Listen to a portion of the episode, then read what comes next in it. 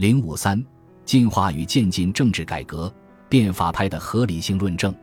在此，古和旧都被作为不合道不是者被断然否定，今和新则与进化结合起来，并具有了无上的生命力。这种现象在晚清以后变得日益普遍。进化主义不仅使传统的古今之变向今急剧偏转，也使从新学与旧学中外化出来的新旧之变朝着新的一方奔驰。康有为设定的没有任何连续性关系的古今新旧两极对立和价值冲突，表明他决心彻底抛弃古旧传统的东西，把赌注全都压到了今和新上。渐进改良的康有为。对古旧所表现出的激进决裂态度和对今新全身心的热恋，谭嗣同亦复如是，已经埋下了五四甚至是文化大革命中杀伐古旧、狂乎今新的伏笔。支持这种思维和行为的后台老板，就是似乎已变成天然合理和不可怀疑的进化和进步。梁启超是一位社会政治改革的热烈拥护者和推动者，不管怎么说，他都不是保守主义人物。尽管彻底一贯的革命派把他视为保守主义者，在晚清，梁启超的改革观念具有复杂的结构。他同单纯主张变法的康有为、严复或单纯主张革命的孙中山、朱执信等都不一样。他是既主张过变法，也主张过革命的双料人物。一八九八年以前的梁启超，同康有为和严复一样。是维新变法阵营中的一位重要人物。变法是晚清中国社会政治的主题，洋务运动已经开始实践这一主题。从一般意义上说，以康、梁为首的维新派仍是这一主题的延伸。一般把康、梁所要求的维新运动同洋务运动区分开，是因为二者在变法的具体内涵上发生了变化。正是由于这种变化。已经自明和被认可的洋务运动的变法，并不会自然地使维新变法获得自明性和通行证。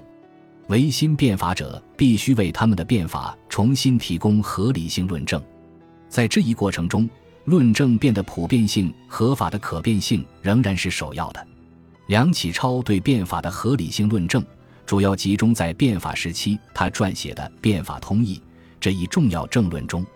从总体上说，梁启超的论证是沿着康有为和严复的方向前进。值得注意的是，为了强调变法的合理性，他把变看成是宇宙之间的普遍现象，并由此得出了变是普遍性的公理这一结论。法之所以要变，是公理的内在要求。法何以必变？凡在天地之间者，莫不变。故夫变者，古今之公理也。上下千岁，无时不变。无事不变，公理有固然，非夫人之为也。把变无限膨胀固然有利于打破法的神圣性，但它同时却在理论上难以保证新法的稳定性，使适应性的制度成为不可能。在此，梁启超对变的主张还没有同进步或进化联系起来。从他在一八九七年对进化所做的论述来看，他基本上接受了严复进化的说法。相信进化的过程不可逆转，进化有固定的不可超越阶段的次序及渐进性。但是，在具有分界意义的1898年之后，受到变法流产强烈刺激和目睹了日本富强现实的梁启超，对中国变革的要求很快就转变为剧烈式的破坏和革命，充满着激越性和火药味。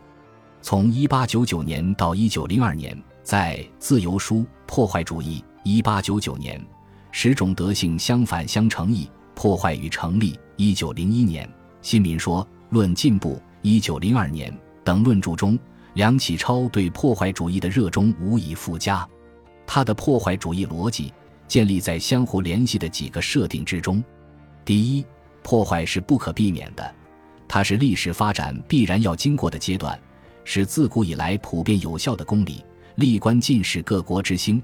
未有不先以破坏时代者，此一定之阶级，无可逃避者也。新民子曰：“吾不欲复作门面语，吾情以古今万国求进步者独一无二、不可逃避之功利，正告我国民。其利为何？曰破坏而已。”为了提倡一种主义，就把这种主义提升为公理，以使其具有实践的必然性。这是我们已经看到的梁启超一般采用的论式。第二，只有破坏才能摧毁顽固的守旧和保守意识，打开文明进步之路。梁启超天真烂漫地相信，一切进步都是通过破坏达到的，因此，不断的破坏就能不断的进步。实则人群中一切事事物物，大而宗教、学术、思想、人心、风俗，小而文艺、技术、名物，何一不经过破坏之阶级以上于进步之途也？其破坏者，复有种起而破坏之者，随破坏，随建设，假以相引。而进化之运乃递衍于无穷，故破坏之事无穷，进步之势亦无穷。对梁启超来说，保守和守旧是进步的腐蚀剂，不打破旧的阻力，就不能走向进步。因而，为了进步这一正当价值，就必须对没有价值的旧事物进行破坏。破坏虽然伴随着痛苦的历史代价，但从它带来的进步价值而论，仍然是值得的。由于破坏是服务于进步的价值，因此破坏就具有了崇高的道德价值。破坏本非德也，而侮辱往古来今之世界，其蒙垢积污之时常多，非时时摧陷廓清之，则不足以进步。于是而破坏之效力显焉。今日之中国，又积数千年之沈疴和四百兆之痼疾，盘踞膏肓，命在旦夕者也。非去其病，则一切吊射。滋补荣卫之术皆无所用，故破坏之要虽成为今日第一要件，虽成为今日第一美德。这样为进步而破坏，不仅是合理的，而且也是道德的。第三，破坏并不是建立的对立面，它恰恰是建立的前提。没有破坏就没有建立，与建立相对立的，只是无意识的自然之破坏，有主动性的人为之破坏。正是出于建设这一明确意识而进行的积极性破坏，因此，与其被动的接受破坏，不如主动的去迎接破坏。梁启超的这种不破不立逻辑，这种只有破坏才能进步的逻辑，仍然是一种整体主义的乌托邦的思维方式。他定下了晚清之后激进主义者处理新旧传统与现代关系的基本框架。至此，我们还没有谈到梁启超的革命思想。从他的激进破坏主义中，我们不难想象梁启超对革命可能采取的态度。梁启超在集中阐明其革命思想的《释革》一文中，首先对英语中的 “reform” 和 “revolution” 做了辨析，认为中国的“格”字涵盖了这两个词的意义。日本人恰当的把前者译为改革革新，但却不恰当的把后者译为革命。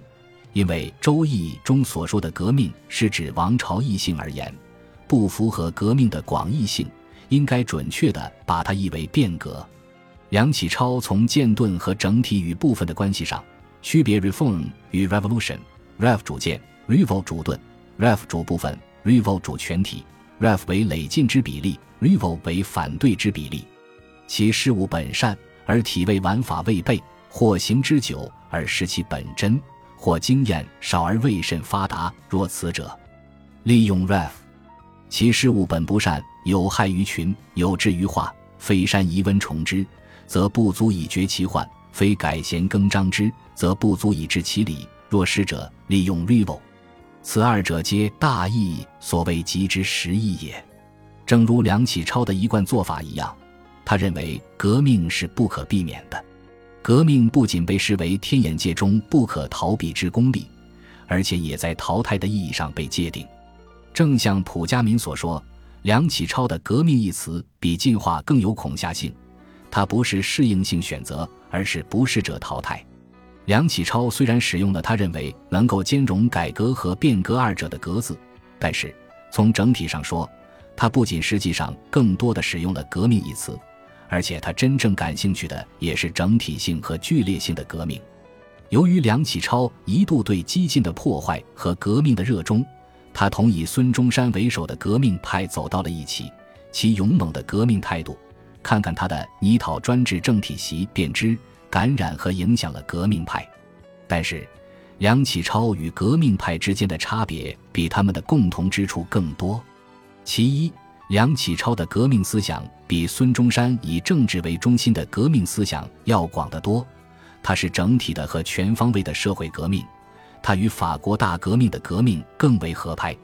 梁启超不同意把革命限制在政治上，就表明他已经意识到了他需要的革命绝不只是政治上的，它是全面革命。从以下的说法可见一斑：夫淘汰也，变革也。岂为政治尚为然耳？